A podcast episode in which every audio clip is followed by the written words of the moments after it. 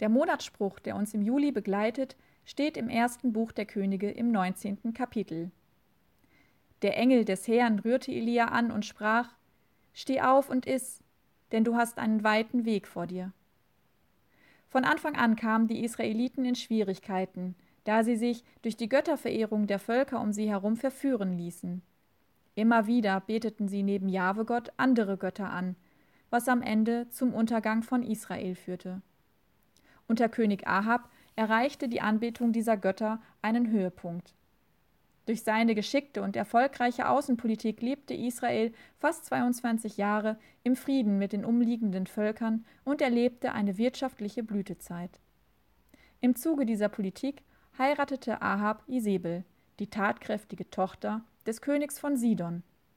Sie wurde ihm zum Verhängnis, denn sie verleitete den König zum Abfall vom Herrn und zu Unrecht und Gewalttat. Ahab war schwach und ordnete sich ihr unter, er ließ Isabel freier Hand und unterstützte sie bei der Einführung des Baalkultes. Er errichtete Tempel und Altäre für Baal und zerstörte im Gegenzug die Altäre Gottes und tötete seine Propheten. Elia war auf der Flucht vor der Königin Isabel. Es war zu offenem Streit gekommen zwischen ihren Priestern, die Baal verehrten, und den Priestern des Gottes Israels. Auf den Kamel, den heiligen Berg, sollte sich zeigen, wer der wahre Gott sei. Ein Brandopfer sollte vollzogen werden, von Priesterhand sollte kein Feuer entzündet werden, das blieb den Göttern überlassen. Welcher Gott mit Feuer antworten würde, der sollte als der wahre Gott gelten. Zwei Stiere wurden gebracht, zwei Altäre errichtet, die Baalpriester begannen ihren Gott anzurufen. Sie beteten und tanzten, aber nichts geschah. Sie riefen lauter, flehten, Baal möge sie erhören, sie gerieten in Verzückung, aber nichts geschah. So sehr sie sich auch mühten, Baal antwortete nicht. Elia verspottete sie. Ihr müsst lauter rufen, Baal hört euch nicht. Er schläft wohl gerade, er muss geweckt werden.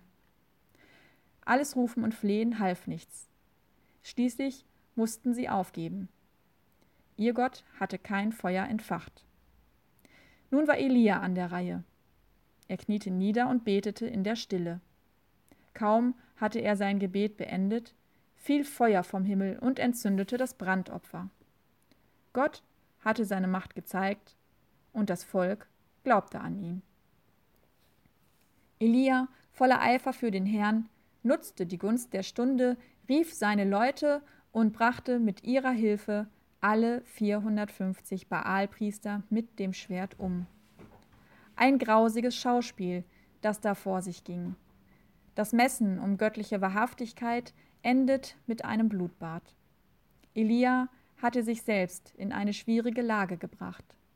Glaubte er denn wirklich, es würde ohne Folgen bleiben, wenn er die Priester der gegnerischen Religion tötete? Hatte er auch nur einen einzigen Augenblick angenommen, dass die Königin Isabel diese Taten ungesühnt lassen würde? Isabel ließ ihn wissen, dass sie sich rächen und ihn töten werde. Aber noch im Hochgefühl seines Sieges war er nun auf der Flucht. Mitleid kann man mit ihm eigentlich nicht haben. Er hat es nicht besser verdient. Niemand darf einen anderen Menschen töten. Du sollst nicht töten. Dieses Gebot gilt auch für ihn. Dieses Gebot wird selbst dann nicht aufgehoben, wenn es um die Glaubwürdigkeit Gottes geht. Nun fürchtete Elia sich und lief um sein Leben. Er lief in die Wüste, diesen unwirtlichen und lebensfeindlichen Ort, setzte sich am Abend, erschöpft von der Hitze und der Angst, unter einen Ginsterstrauch und wollte nur noch sterben. Er kam zu der Erkenntnis, dass er nicht besser war als seine Väter, und bat Gott um den Tod. Er fühlte sich furchtbar elend. Eine große Schwermut bemächtigte sich seiner. Elia steckte in einer Krise. Seinen ganzen Eifer hatte er, Gott und seinen Glauben zuliebe, in einen ehrgeizigen Plan gesteckt. Nun war alles sinnlos geworden. Seine Lebensgebäude fiel in sich zusammen wie ein Kartenhaus. Er hatte sich verrechnet. Ratlosigkeit und Enttäuschung, Trauer und Wut, Angst und Schuld All diese Stimmungen mischten sich. Er wusste nicht mehr ein noch aus. Er war am Ende. Es ist genug, Gott. So nimm nun meine Seele. Wir kennen alle das Gefühl der Niedergeschlagenheit. Wir haben uns abgestrampelt und fühlen uns jetzt hundeelend. Situationen, in denen der Verlauf fraglich ist, Pläne scheitern, Erfolge bleiben aus und Beziehungen zerbrechen. Der Tatendrang verfliegt. Um uns herum ist alles düster. Ich habe alles getan. Und es war umsonst. Es ist genug. Aber Gott ist erst am Anfang, wenn wir am Ende sind. Gott ist erst am Anfang mit seiner Fürsorge, mit seiner Seelsorge. Erschöpft schlief Elia ein. Ein gnädiger Schlaf legte sich auf den unglücklichen Propheten. Ein Ginsterstrauch spendete ihm Schatten. Ein Heilschlaf begann, aus dem Elia gestärkt erwachte. Gott sendete einen Engel, der ihn aufrichtete. Steh auf und iss, sprach er und rührte ihn an. Die Berührung war nicht sanft, wie Engel sonst zu tun pflegen, es war mehr ein Anstoßen, ein leichtes Anschubsen. Komm, steh auf, iss, damit du wieder zu Kräften kommst. Fürs Erste bekam Elia gerade die Überlebensration vorgesetzt, etwas Brot und einen Krug mit Wasser. Der Engel leistete hier eine Art Erste Hilfe, noch ohne Perspektive und ohne die Aussicht auf ein neues Ziel. Brot und Wasser sind die elementarsten Lebensmittel. Brot und Wasser werden in der Bibel immer dort zusammen genannt, wo es ums nackte Überleben geht. Elia griff zu, der Prophet, der sich nach dem Tod sehnte, hat sich für das Leben entschieden. Wer isst und trinkt, ist in das irdische Dasein zurückgekehrt. Nachdem er gegessen hatte, verfiel er aber zunächst wieder in den Schlaf. Wie ist es wohl, von einem Engel berührt zu werden? Ich stelle mir die Berührung durch einen vertrauten, sich sorgenden Menschen vor. Jemand im Namen Gottes, der einfach da ist, zuhört und versorgt. Elia, er fragt nicht, nur Wasser und Brot? Die Mittel sind genug. Gott sorgt für seine Leute. Auf einem Fest sprach Jesus, wen da dürstet, der komme zu mir und trinke. Der Engel, ein himmlischer Catering, in dessen Genuss auch David kam. Du bereitest vor mir einen Tisch im Angesicht meiner Feinde. Ein zweites Mal stieß der Engel ihn an und sprach: Steh auf und iss. Beim zweiten Anlauf fügte er noch etwas hinzu. Du hast noch einen weiten Weg vor dir. Dieses Mal fiel Elia nicht wieder zurück in den Schlaf.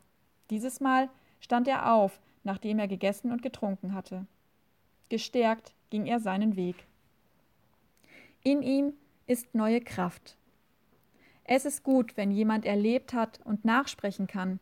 Ich konnte wieder aufstehen nach langer Krankheit, nach einem Abschied, nach einem Ereignis, das alle Sicherheiten ins Wanken brachte.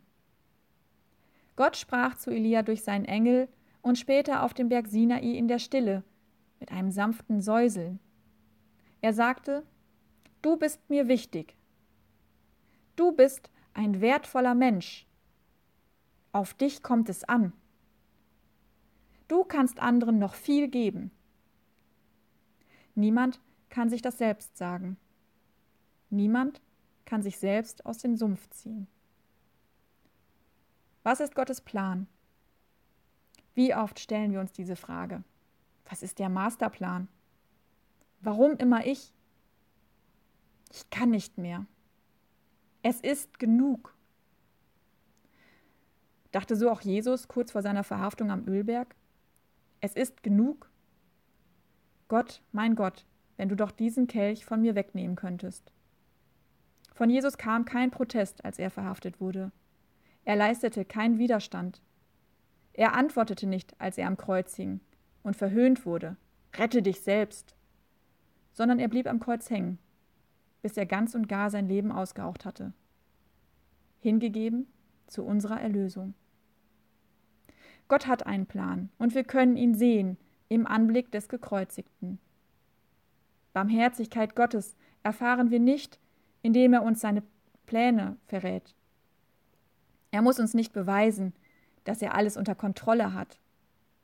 Gott ist für uns da, für die Eiferer, die Kleingläubigen, die Schwachen, die Sündhaften, alle stehen unter seiner Gnade. Gott erhebt nicht den moralischen Zeigefinger, er macht uns keine Vorwürfe, kein Reiß dich zusammen. Er bietet uns gute Aussicht in der Stille mit ihm. So erfuhr auch Elia, dass Gott 7000 Verbündete an seiner Seite stehen ließ. Am Ende seines Lebens starb Elia nicht, sondern Gott nahm ihn auf zu sich. Mit einem feurigen Wagen, gezogen von feurigen Pferden, fuhr Elia im Sturmwind hinauf in den Himmel. So wollen wir vertrauen in Gott, wenn wir unseren Weg gehen. Er sorgt für uns. Es ist genug,